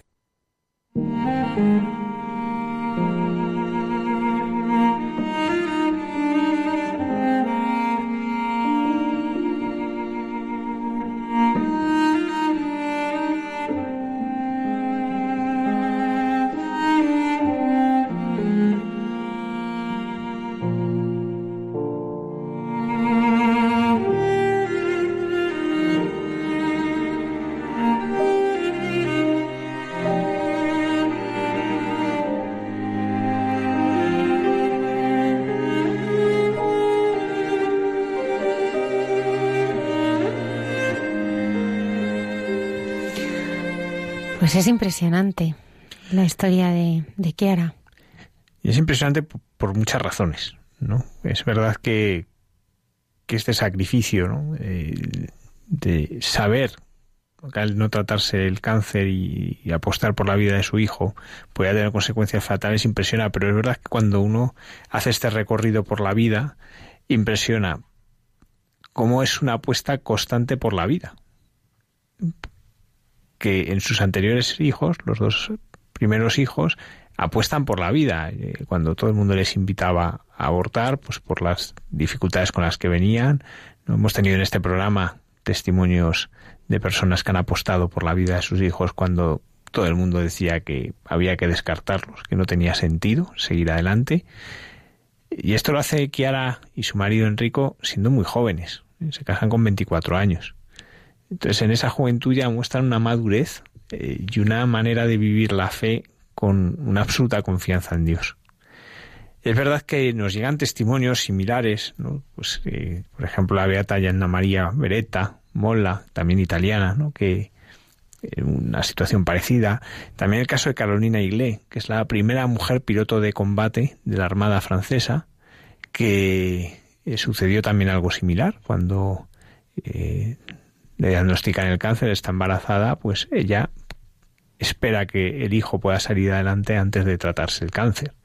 Eh, incluso en el Facebook del programa algunas personas nos ponían algún nombre de alguna persona de España que ha vivido una situación parecida. Bien, eh, son mujeres que viven heroicamente esta entrega de la vida. Toman una decisión que es radical, una decisión que saben que tiene unas consecuencias, pero en todas ellas vemos que hay una alegría. Es decir, cómo este tomar esta decisión y el ver en ello la voluntad de Dios les hace vivir alegremente. ¿no? Enrico, el, marido de, de Kiara, que, como decíamos la semana pasada estuvo en Barcelona y en Fuenlabrada, eh, pues él da este testimonio de alegría y este testimonio de esperanza. Y cuando uno podría pensar que un hombre pues que tenía que vivir una profunda tristeza, perdido a su mujer con 28 años, pues luchando por sacar adelante ese hijo y sin embargo su testimonio es de alegría. Es un testimonio de alegría porque es una alegría que nace de la paz que tiene en el corazón de haber hecho y haber seguido la voluntad de Dios. Eso, eso es lo que les mueve. Por eso es muy importante esto que decía el, cardenal Viali en, en, el funeral, ¿no? Esto es un testimonio que no se puede perder y menos en un momento como el que estamos viviendo, ¿no? En que la vida, la vida que es frágil, la vida que es aparentemente inútil, es descartada. En un momento en el que lo que se plantea ante las dificultades del embarazo es el aborto, estos testimonios nos están recordando que apostar por la vida es lo, lo, verdaderamente natural, lo que verdaderamente está entrañado en el corazón de, de un padre y de una madre. Que lo que ellos vivieron en el fondo responde a ese cuidado de la vida que está en el corazón de todo padre y de todo madre. Y a la vez también, pues como uno cuando apuesta por eso, lejos de sufrir más, encuentra la recompensa de la paz. Que lejos de ser un sufrimiento mayor es encontrar esa paz que permite vivir el dolor. Porque por supuesto que fue un dolor, ¿no? Pero también nos dice que los funerales de, estos niños, igual que el de Kiera, fueron una fiesta de la fe una fiesta de la fe porque había la certeza del cielo, de no percibir aquello como una desgracia que acaba en la muerte, sino que todo esto es el anticipo del cielo, que todo esto es anticipo de que estamos llamados a vivir en el cielo y eso es lo que cambia la perspectiva. Y eso es algo que en este mes de noviembre pues tenemos que recordar. Este mes de noviembre en que desde Radio María pues están volviendo a emitir esta sección de Santos de Andar por Casa, recordándonos que nuestra meta es el cielo. Y eso es lo que ven Kiara y Enrico, que ya tienen a un hijo primero, luego el segundo, que los tienen en el cielo, que precipitadamente han cumplido su objetivo como padres, que es dar hijos a Dios y, hijos para el cielo. Y es algo pues que nos tiene que a nosotros ayudar, motivar y, hacernos crecer en esta confianza. ¿no? en esta confianza en que el que se pone en las manos del Señor encuentra la paz y por tanto encuentra la alegría de vivir la voluntad de Dios. A mí lo que me has, también me ha sorprendido es la cercanía, porque como decía el padre Alberto Rollo, eh, puedes eh, meterte en Internet, en YouTube, y claro, ves vídeos de ella, una mujer de nuestro tiempo, eh, cercana, acogedora, los, los santos, en este caso, pues en proceso, no están tan lejos. La santidad, como decía el Papa Francisco, no está tan lejos. No, claro, pensemos que, fallece en el año 2012, es decir, que, es muy cercana a nosotros y cuando uno ve los vídeos en que pues tanto Kiara como su marido dan testimonio de, de, cómo vivieron la muerte de sus hijos, que eso se conserva, o los testimonios de Enrico ya en la muerte de Kiara, incluso el funeral se puede contemplar, en YouTube está nos hace darnos cuenta que esto es muy, muy cercano. Que esto no es una historia del pasado, ¿no? Que a veces el peligro de la vida de los santos es, bueno, pues hace dos siglos, tres siglos, ¿no? Y podemos tener la tentación de pensar en otras circunstancias, se vivía de otra manera, no. Aquí, que ahora ha vivido las mismas circunstancias que nosotros, porque además pues, las circunstancias de una persona que vive en Roma a la que una persona que vive en España, pues son muy similares en muchas de las cosas. Eh, que han vivido el mismo influjo cultural, que han vivido lo mismo que nosotros y por tanto eso hace que, que realmente los experimentemos como muy, muy, muy cerca. Y, esto enlaza con lo que pedía Juan Pablo II de cara al tercer milenio. ¿no? Pedía da, mostrar santos que fuesen contemporáneos por esta cercanía y además matrimonios y laicos santos para mostrar que la santidad es para todos y la santidad es para ahora y por eso el testimonio de que era, pues uno, cuando ve sus fotos, viste a la moda que es la de hace poco. ¿no? Eh, no es, muy eh, claro, es muy cercana y entonces eso también nos ayuda. ¿no? Y luego, pues ese rostro de alegría que, que tanto transmite, y que nos transmite tanto de, de lo que es vivir unido a Dios y en este caso, pues de unos jóvenes muy jóvenes, llenos de proyectos, pero que su mayor proyecto era seguir y hacer la voluntad de Dios. Una de 23 minutos de la madrugada continuamos aquí, en directo, en el programa Hay mucha gente buena en Radio María.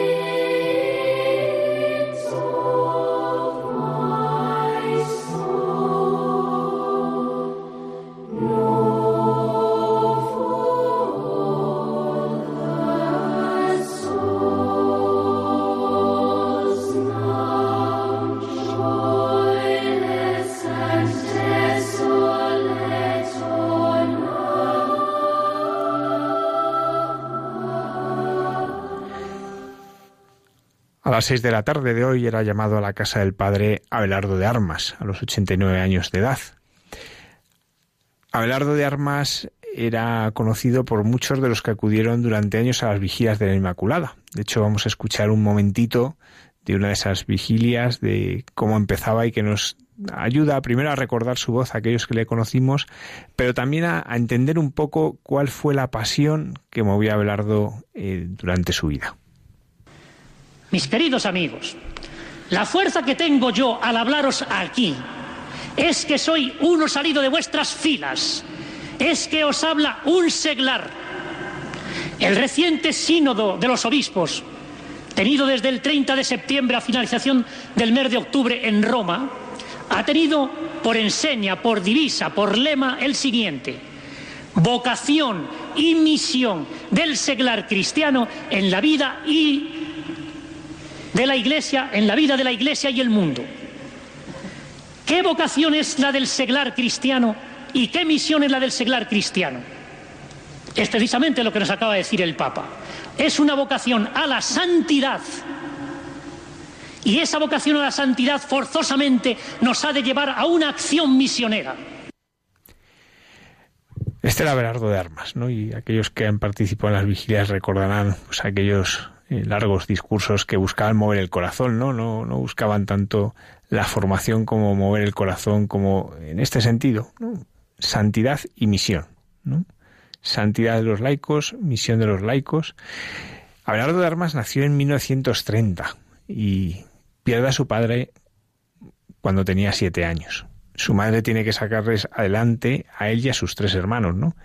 Por lo tanto, va a vivir auténticas penalidades. Estamos hablando de los momentos del final de la guerra civil, de toda la posguerra. Él pasa necesidad y él, lo contaba. Y lo contaba pues con esa gracia con que contaba las cosas, pero sin, sin disimular que fueron momentos de, grandísima, muy, muy duros, de grandísima necesidad. Lo que hace que, pues que tenga que madurar muy prematuramente. Y a los 20 años se va a encontrar con Dios. Y lo va a hacer en unos ejercicios espirituales que organizaba una cosa que se llamaba el Hogar del Empleado.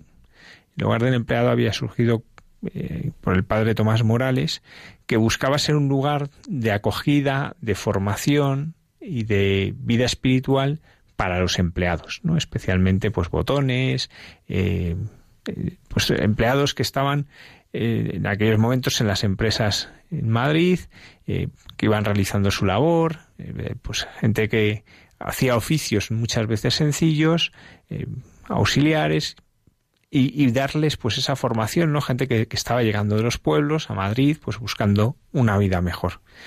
Y ahí es un compañero de trabajo el que le va a invitar a hacer estos ejercicios espirituales y en aquel momento pues el Abelardo descubre ya para siempre que su vida es para Dios y que su pasión es Dios y ahí se va a juntar con el padre Tomás Morales con el que va a ser, del que va a ser confidente, con el que va a colaborar y en cierto modo con él va a ser el que funde la Cruzada de Santa María. El Señor pone en el corazón de Abelardo una consagración dentro de su vida laical.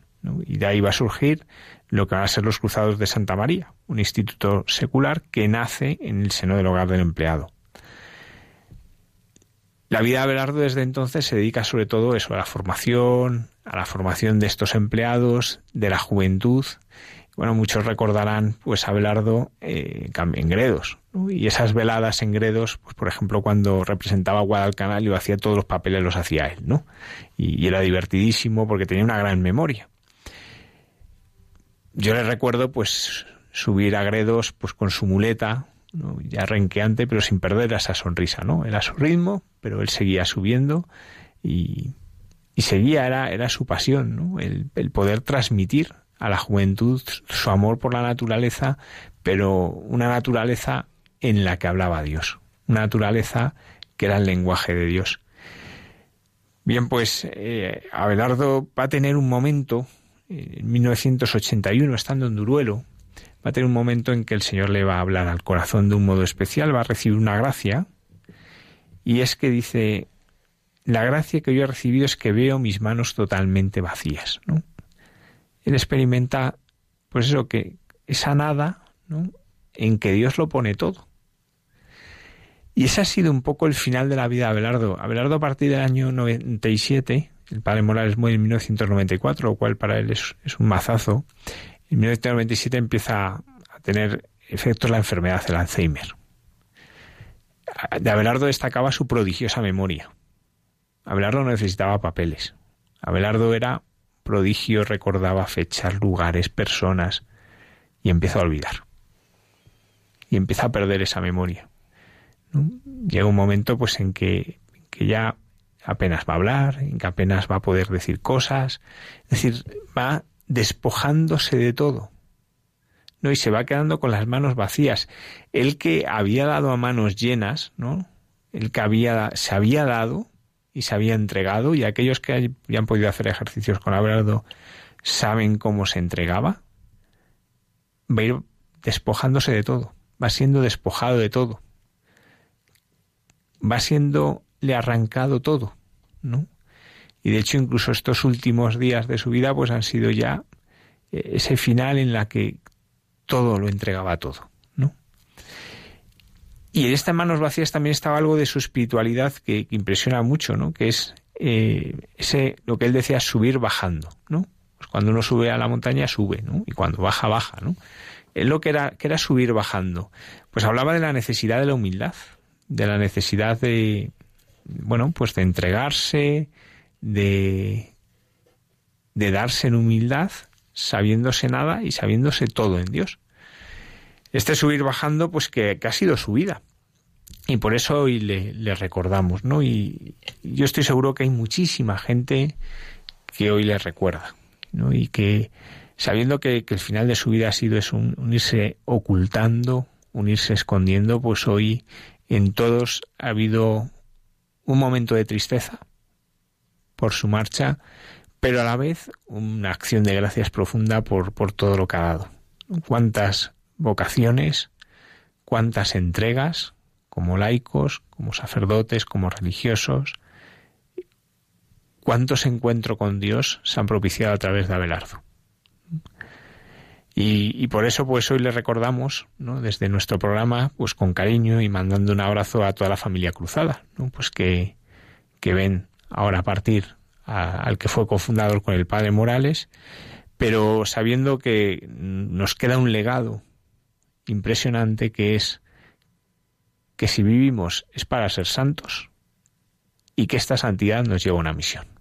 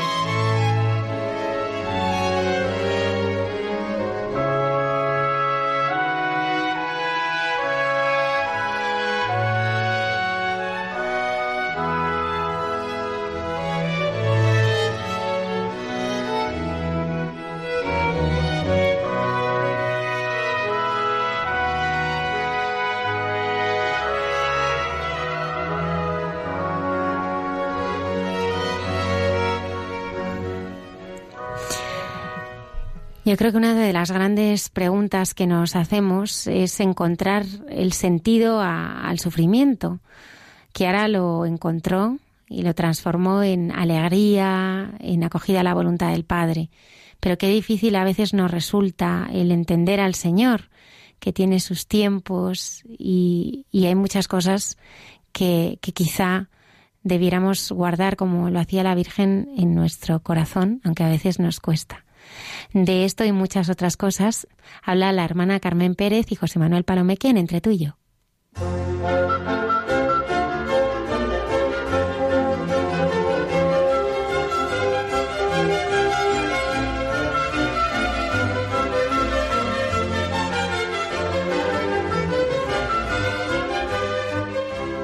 Buenas noches.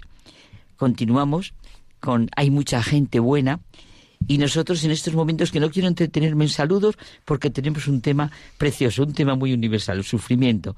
Es que continúa José Manuel con todo lo que tú y yo venimos hablando constantemente y oye, fíjate, este año precisamente al celebrar la fiesta de Cristo Rey, del Rey del Universo, este año el Evangelio que nos toca es el momento de Jesús en la cruz en la que le dice a Dimas Señor, el buen ladrón que decimos, acuérdate de mí Señor cuando estés en tu reino.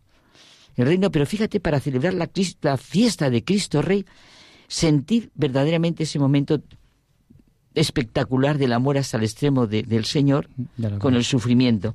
Bueno, yo es que esta fiesta me encanta, porque se siente lo que realmente es y será la redención.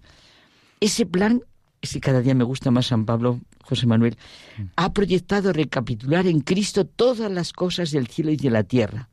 Oye, y en los momentos en que estamos, pues sí, pensamos en el sufrimiento, en nuestro caminar hacia esa meta, y parece que el sufrimiento que acompaña nuestra vida, y como dice San Juan Pablo II, en la encíclica del dolor salvífico, pues mira, es un tema universal. Sí, es que nadie se libra. Y oye, a la luz de la redención, podemos pensar lo que puede ser cada momento de nuestra vida. Tú recordabas el otro día que cada momento nuestro es moneda de vida eterna. Mm. Y claro, recordar determinados momentos muy bien, pero cuando se sufre. Ya, claro. Para muchos, José Manuel, el problema de reconciliar la existencia de un Dios amor con el sufrimiento humano representa el mayor obstáculo. Almudena me habló de que dijéramos lo del sufrimiento, me decía. Fíjate, porque, claro, mm, porque muchas veces puedes tener la tentación de pensar, ¿y por qué Dios no lo hizo de otra manera, no? ¿Por qué no lo hizo más fácil? ¿Por qué no hizo definitivamente un mundo perfecto y magnífico? Y claro, quizá Dios se lo tomó tan en serio al hombre que le hizo tan libre que el hombre eligió vivir por su cuenta. como el Génesis nos, nos, nos, nos, relata, ¿no? Decir sí o decir no. Pero claro, mm, eh, esto es como querer entender a Dios, ¿no? Eh, en el sentido de omnipresente, omnipotente, nos resulta pues mm, una especulación y poco más. Claro, es verdad. Pero es verdad que cuando definimos un ser vivo, parece que es intrínseco a su naturaleza nacer, crecer, reproducirse, morir. Pues decir Dios es decir creador, amor, bondad. Si no, no es Dios. Claro, pero esta pregunta, ¿qué es lo que decías tú? ¿Cómo alguien en la tierra o en el cielo, con poder para prevenir esto, no lo hace? ¿Y dónde está Dios entonces en el dolor? Cuando eres feliz, no se tiene la sensación de necesitar a Dios para mm. nada. Tan feliz que te ves tentado, cuidado, a recibir sus llamadas sobre ti como una interpretación. Si acaso recapacitas y te vuelves a Él con gratitud y reconocimiento, bueno, y te recibe con los brazos abiertos. Ojalá lo hagamos, porque la gratitud es esencial. Pero cuando más le necesitas, Dios parece ausente. Cuando tu necesidad es desesperada. Cuando cualquier otra ayuda te ha resultado vana, ¿con qué te encuentras? Es que estoy pensando en Lewis. Hmm. ¿Con una puerta que te cierran en las narices? ¿Con un ruido de cerrojos? ¿Un cerrojazo de doble vuelta?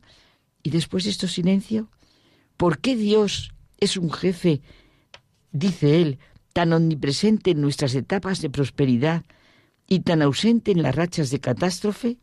Pero qué bonito lo sintió él y cómo, bueno, lo sentía antes de reconciliar en su vida el sufrimiento y la fe, porque luego aprendió que el sufrimiento es un megáfono, ¿verdad? Y en esto, en esto el que el que también es un maestro es, es el Padre Pío. Ay, sí. El Padre Pío eh, mm, dice ¿no? Que, eh, que el sufrimiento que no te aleje de Dios, sino que precisamente te acerque a Él a través de la oración. Y Él, y él eh, dice que los problemas nunca te lleven a la desesperación, sino a la oración. Precioso. Y decía también, bueno, real. Sufre, pero no temas, porque Dios está contigo. Ahí está la fe. Y tenemos en Él un testigo directo, porque Él tuvo una vida difícil, complicada, y Él, esto, digamos que nos lo ha dejado para que, lo, para que nos apoyemos en Él. Es verdad. Es que, fíjate, eh, la presencia de Dios a Lewis le volvió de, a comprender lo que era el sufrimiento, como el amanecer de un día cálido de verano que dice él. No recibió respuesta a todas sus preguntas, pero sí que recibió lo que llama una forma especial de decir. No estaba por la contestación. Y a millones y millones de personas, José Manuel, le ha llegado la experiencia de Víctor Fran, el hombre en busca de sentido o la presencia ignorada de Dios, que ayuda de una manera muy concreta y real. Tenemos que aprender por nosotros mismos que en realidad, yo creo que eso es muy práctico, en realidad no importa que no esperemos nada de la vida, sino que la vida espera algo de nosotros. Fíjate esto, esto cuando lo estábamos preparando me, vino a la cabeza eh, una frase de una frase de, de John Fitzgerald Kennedy que como católico probablemente eh, la inspiración le viene, le viene de aquí, cuando dijo, no te preguntes qué puede hacer América por ti, sino qué puedes hacer tú por América. Y es que precisamente... En la vida, es verdad. No es la vida la que da, somos las personas las que damos. Hay que responder no con palabras ni con ideas, sino con el valor y la conducta recta. En última instancia, vivir significa asumir la responsabilidad de encontrar la respuesta a las cuestiones que la existencia nos va planteando. El sufrimiento nos descubre las oportunidades del enriquecimiento interior. ¿Cuántas veces, verdad, José Manuel, hemos podido comprender en las vidas de otras personas que nos causan admiración y nos sirven de verdadero luz los sufrimientos que hay que pasar para ser como son? Pero si es que además, Carmen, esto que parece mm, mm, eh, como muy, muy pedagógico y, muy doctrinal, es que lo vemos en el día a día. Porque no hace falta irse a grandes sufrimientos para entender que eso es lo que te hace más fuerte en, la vida, sino que eh, en lo cotidiano, cuando tú quieres estudiar una carrera y quieres ser, por ejemplo, médico, abogado, ingeniero, el camino, el camino nunca es fácil y está lleno de renuncias. Es verdad. Lleno de renuncias y de esfuerzo. Entonces, esas renuncias son positivas, pero a mí cuando me dicen, ¿tú a qué renunciado? Digo, yo no he renunciado a nada. He escogido, que es completamente distinto. Bueno, al final, al final escoger es renunciar. Exacto. La vida nos ofrece la oportunidad de realizar el valor supremo, de cumplir el sentido más profundo, de aceptar el sufrimiento desde su valor sulpífico. El sufrimiento tiene sentido, José Manuel, si tú mismo te cambias en otro. Hmm. Como el grano de trigo muere para dar fruto? Sí. Nuestras preguntas siguen porque me estás diciendo que tenemos que cortar. Sí. Nuestras preguntas siguen y siguen. ¿Cómo puede estar la bondad de Dios sobre el mundo con todo lo que acaece? Si la creación inocente parece esto. Y todas nuestras preguntas quedan absorbidas por el abismo de Dios que está más allá de toda medida y concepto. No podemos hacer otra cosa que abrirnos a su sobregrandeza que Dios es bondad, amor, redención. La respuesta es lo que nos presenta el Evangelio. Jesucristo en la cruz. En Él nuestra mirada y nuestro corazón llenos de fe y confianza. Y el ladrón bueno, en su sufrimiento, en el último momento, ¿a qué, qué hizo? Se agarró a la esperanza. Exacto, completamente. Fe, esperanza y confianza, que es lo que nos fundamenta. Hasta la semana. Pues buenas noches.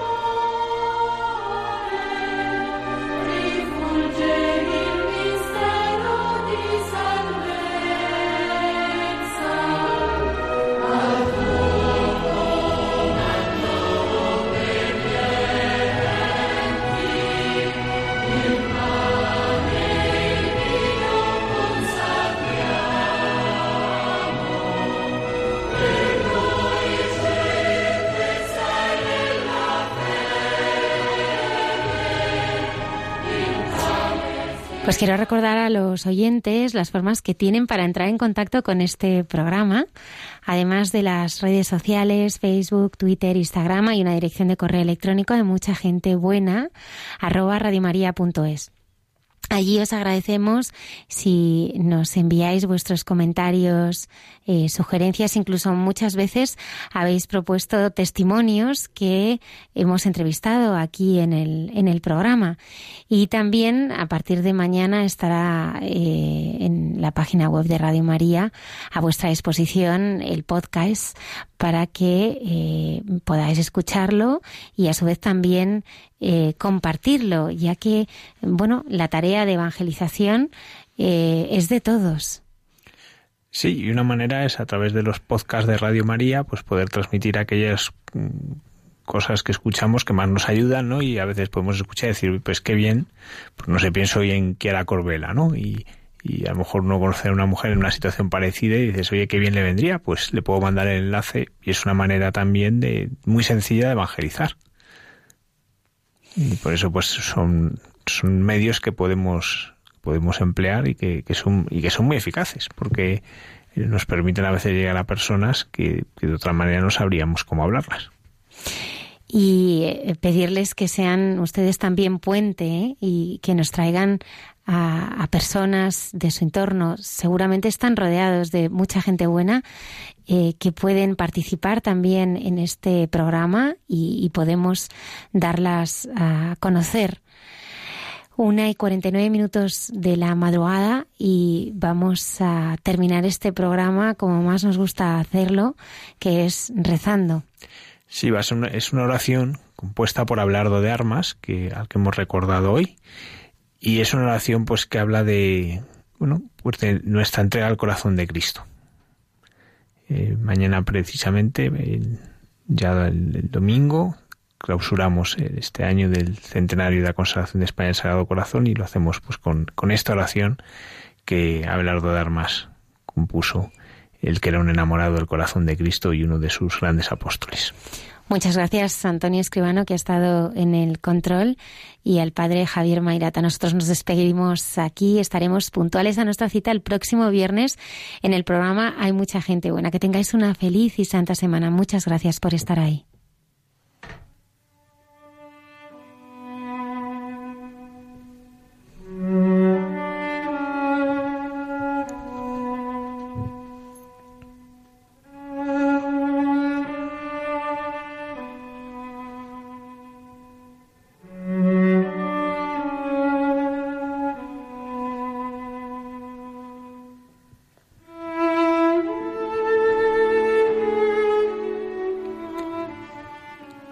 Consolarte, Señor.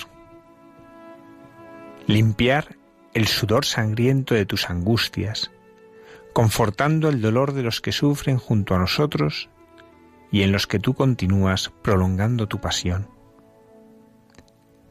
Consolarte a ti, el más abandonado de entre los abandonados. Amor que no eres amado.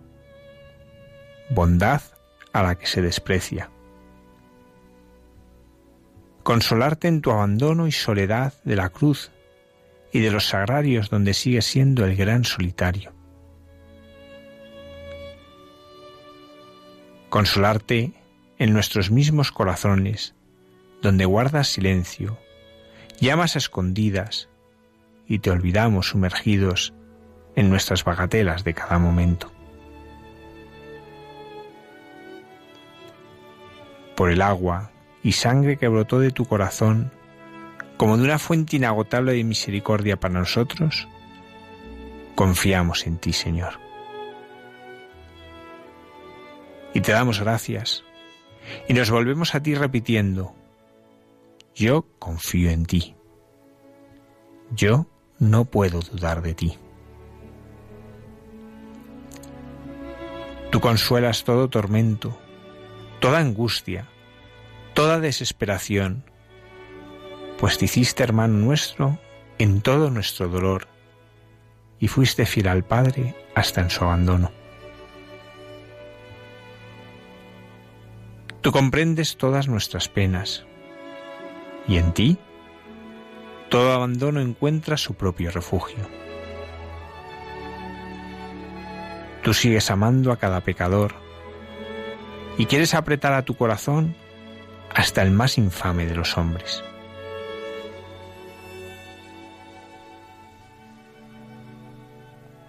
Gracias a ti, corazón de Jesús, Hijo de la Virgen María, que nos resucitaste a la vida eterna. Corazón de Jesús, en ti confiamos, porque creemos en tu amor para con nosotros.